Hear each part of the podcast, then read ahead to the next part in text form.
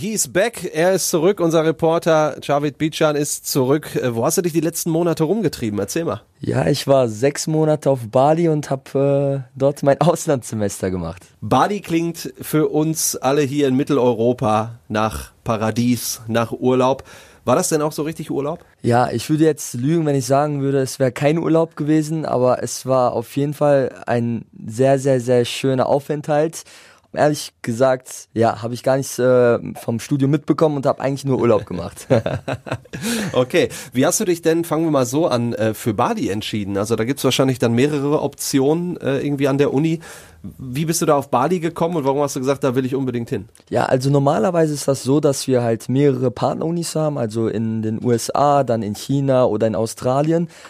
Zuerst hatte ich mich auch für San Diego entschieden, aber das Problem dabei war einfach nur, dass es sehr teuer ist und äh, man sehr viel Geld blechen muss. Und da ich ein Student bin und nicht so viel Geld habe, habe ich mich für Bali entschieden und habe dann gesagt, komm, da gehe ich mit meinen Freunden dorthin und ja, das war dann die letzte Entscheidung. Bali ist ja äh, sehr touristisch. Ist, glaube ich, ja eine auch der touristischsten Ecken in Südostasien natürlich, äh, weil es auch sehr beliebt ist. Wo hast du denn da gewohnt? Hast du die ganze Zeit wirklich in so einem Touri-Hotspot äh, gelebt oder war das alles ein bisschen ruhiger oder hast du auch ruhigere Ecken gefunden? Ja, das Gute war, ich hatte einen Platz, wo es halt eher ruhiger war. Das nennt sich halt auch Kuta. Kuta ist aber dafür bekannt, dass dort sehr viel Tourismus ist und sehr viele Partys stattfinden und die ganzen Bars dort halt ähm, sind. Aber ich hatte irgendwie das Glück, dass ich in einem Viertel gewohnt habe, wo auch Einheimische gelebt haben. Und da waren wirklich null Touristen. Wir waren die einzigen Touristen. Und das Schöne dabei war, ähm, dass wir morgens immer sehen konnten, wie die Kinder Fußball gespielt haben, Federball gespielt haben und ähm, die Eltern irgendwie genäht haben oder sauber gemacht haben. Und das fand ich halt wirklich sehr schön. Du bist ja ein sehr offener Typ. Wie äh, kommt man da in Indonesien mit den Leuten in Kontakt? Also ist das dann wirklich auf der Straße beim Einkaufen oder in der Unterkunft? Wie, äh, wie läuft da der Alltag dann ab mit den Einheimischen? Ich bin morgens immer aufgestanden, sage ich mal um 14 Uhr nachmittags. und dann waren die Leute einfach glücklich. Also die haben den Kontakt selber gesucht. Also die haben dich auch begrüßt mit ähm, Salamat Pagi, was äh, Guten Morgen auf Indonesisch heißt. Und dann hat man halt direkt immer angefangen zu sprechen. Die Leute dort sind halt wirklich sehr glücklich im Vergleich äh, zu europäischen Ländern jetzt. Man hat mit jedem einfach automatisch schon direkt gesprochen, weil die sehr selber sehr offen sind. Genau. Der Großteil äh, in Indonesien ist ja muslimisch. Ähm, wie nimmt man das Ganze wahr? Also sieht man da auch zum Beispiel viele Moscheen, gehen die dem Glauben irgendwie sehr strikt nach? Wie sieht das da aus? Klar, Indonesien hat die meisten Muslime ähm, auf der Welt, also in einem Land, aber Bali ist eher nicht muslimisch geprägt. Auf Bali leben auch nicht so viele Muslime. Klar gibt es Muslime und Moscheen, ähm, aber die Leute dort sind sehr buddhistisch geprägt oder hinduistisch geprägt. Mhm. Genau, ähm, ich war jetzt auch ein paar Mal äh, beim Freitagsgebet in der Moschee und ähm, eigentlich war der einzige Unterschied, dass die Moschee keine Tür hatte. Wie ist es, wenn so viele ähm, Religionen auch äh, so zusammenleben und das auch nicht anders kennen? Ne? Also es gibt äh, Hindus, es gibt äh, Buddhisten, es gibt wahrscheinlich auch ein paar Christen, wenn es auch wenige sind und die Muslime. Wie läuft das da im Alltag ab? Spielt das da eine Rolle oder äh, merkt man das gar nicht? Da spielt das auf jeden Fall gar keine Rolle. Also wir sehen ja immer diese ganzen Konflikte mit dem Iran und äh, den USA oder mit der Religion, IS und so weiter.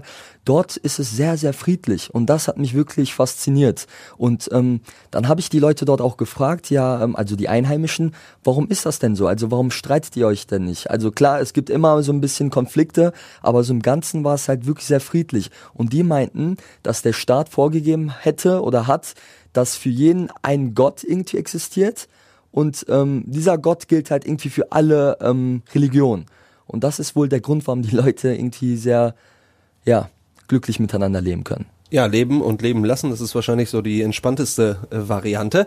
Ähm, du hast uns ja auch eine Grußbotschaft geschickt vom Strand, schön mit ähm, schön mit Drohne aufgenommen, ein großes Radiohaken in den Sand geschrieben. Haben die da erstmal doof geguckt oder was macht der da oder ist das normal, dass man da was in den Sand schreibt und äh, sich dann filmt? Ich sag, ja, eine gute Frage. Also ich sag mal so, Bali ist ja dafür bekannt, dass ähm, ja viele Instagrammer dort unterwegs sind und ich glaube, dass die Leute sich wirklich in den Jahren dort, ja, sozusagen, die haben sich dran gewöhnt. Also ähm, man sieht das in Restaurants, die Leute machen wirklich gefühlt zehn Minuten erstmal Fotos von dem Essen, was halt schön angerichtet wurde und dann essen die es halt kalt auf oder irgendwie am Strand, jeder ist irgendwie mit dem Handy unterwegs oder mit einer Drohne und irgendwie war es dort ganz normal. Klar gab es kleine Kinder, die irgendwie auf die Drohne geachtet haben, aber sonst war das eigentlich relativ normal. Okay, so lange Fotos machen, bis das Essen kalt ist, das ist schon verrückt. Gibt's aber wahrscheinlich inzwischen nicht nur auf Bali, ne? Das ist klar.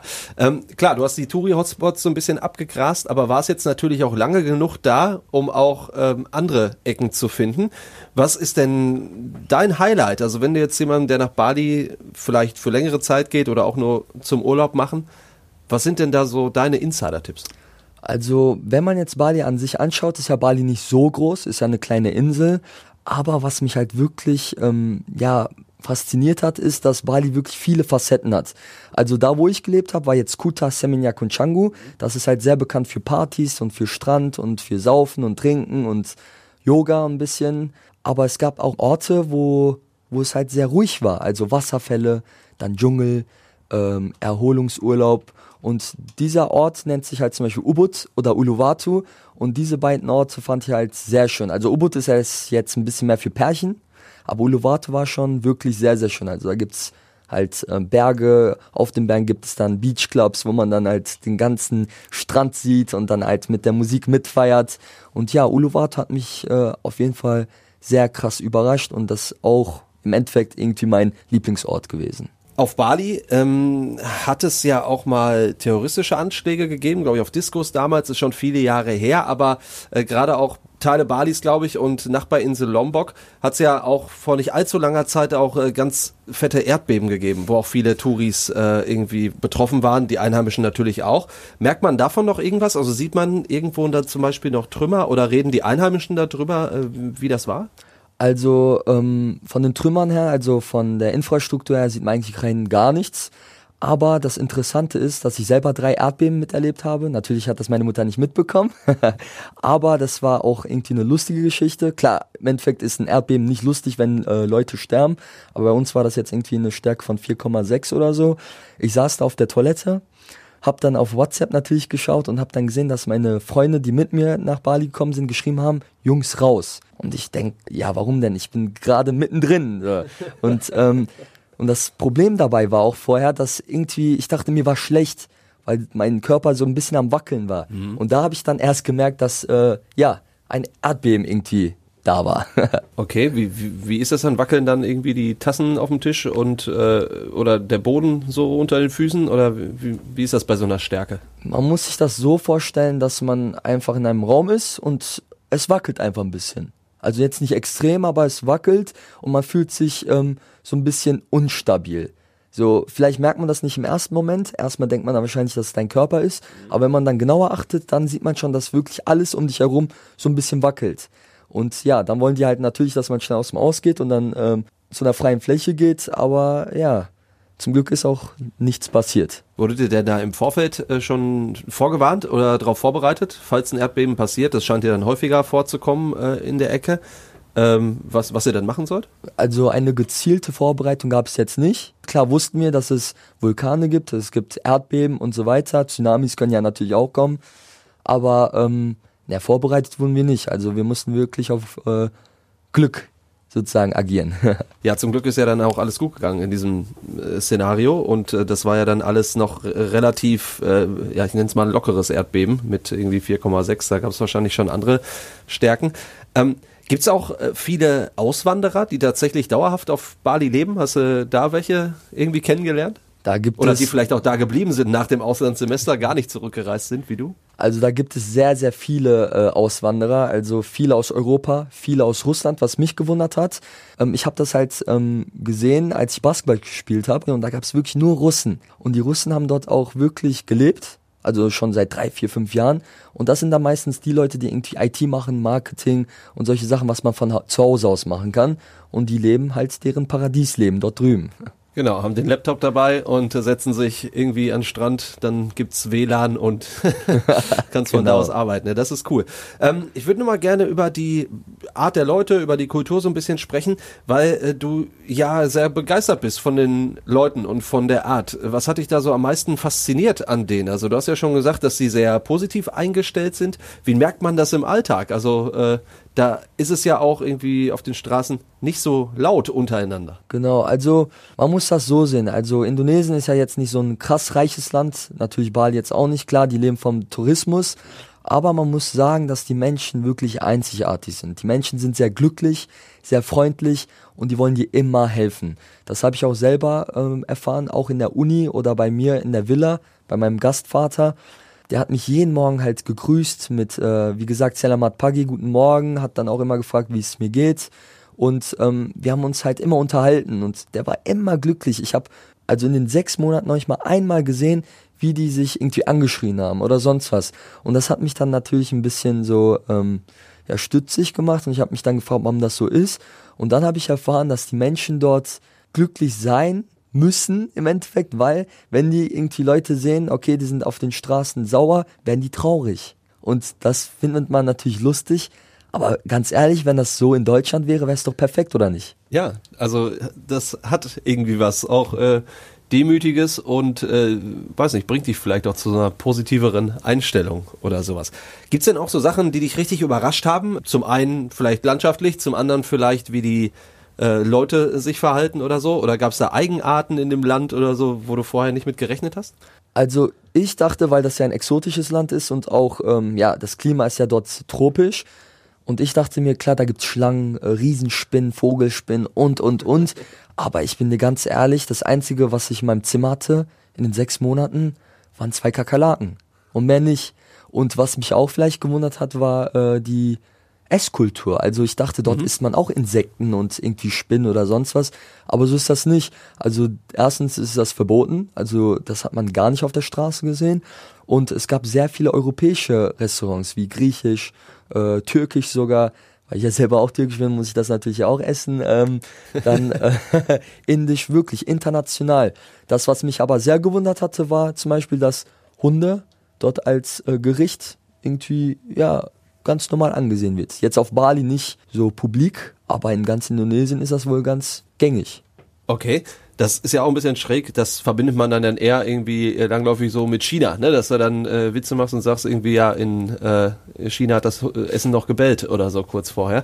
Ähm, wo wir gerade beim Essen waren, was ist denn da so ganz landestypisch, was hat dir auch am besten geschmeckt, wo du jetzt sagst, Mensch, das werde ich hier vielleicht vermissen in Deutschland. Also ganz typisch ist dort wirklich Nasi Goreng Ayam. Das ist halt Reis, welches frittiert wurde mit Hähnchen. Und das kann man wirklich jeden Tag für unter 30 Cent, 50 Cent essen.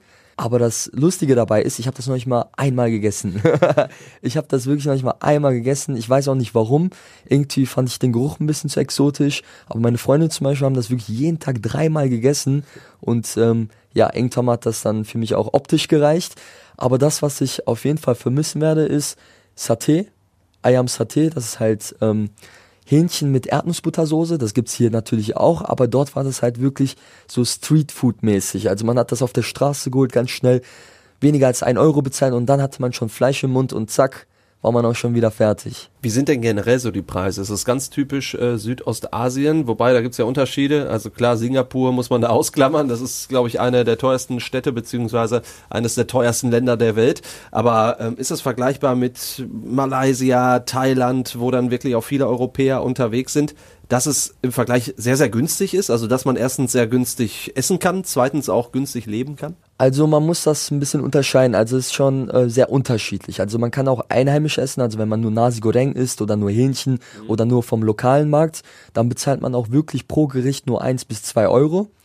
Aber es gibt auch natürlich diese europäischen Restaurants, die natürlich alles importieren lassen und ähm, dann wird's mal auch teuer. Das kann auch von acht bis zehn Euro kosten. Und ich habe schon in Beachclubs gesehen, dass Sachen mal auch mal 20 Euro kosten können. Also es ist sehr unterschiedlich. Wie ist es da zu leben? Also wie teuer? Wie viel habt ihr bezahlt für eine Unterkunft? Wie habt ihr da überhaupt gelebt? Also äh, hattet ihr so ein Apartment oder so oder wie sah das aus? Also wir hatten so ein Gasthaus, also es war so eine Villa mit mehreren Zimmern und wir waren ja eh schon von der Uni aus, also aus Deutschland, sechs Personen insgesamt und wir haben pro Person nur 280 Euro bezahlt, hatten aber einen Pool, äh, jeder hatte eine Toilette, eine Dusche, ein Doppelbett, ähm, Schrank natürlich und ein Zimmerservice. Also jeden Tag wurde gesäubert, jede Woche wurde dann nochmal komplett gesäubert, also Bettlaken natürlich abgemacht und generell sauber gemacht. Und eigentlich ist das schon sehr, sehr günstig. Ein Roller hat man für 30 Euro pro Monat bekommen und wenn man voll tankt, hat das nur 1 Euro gekostet.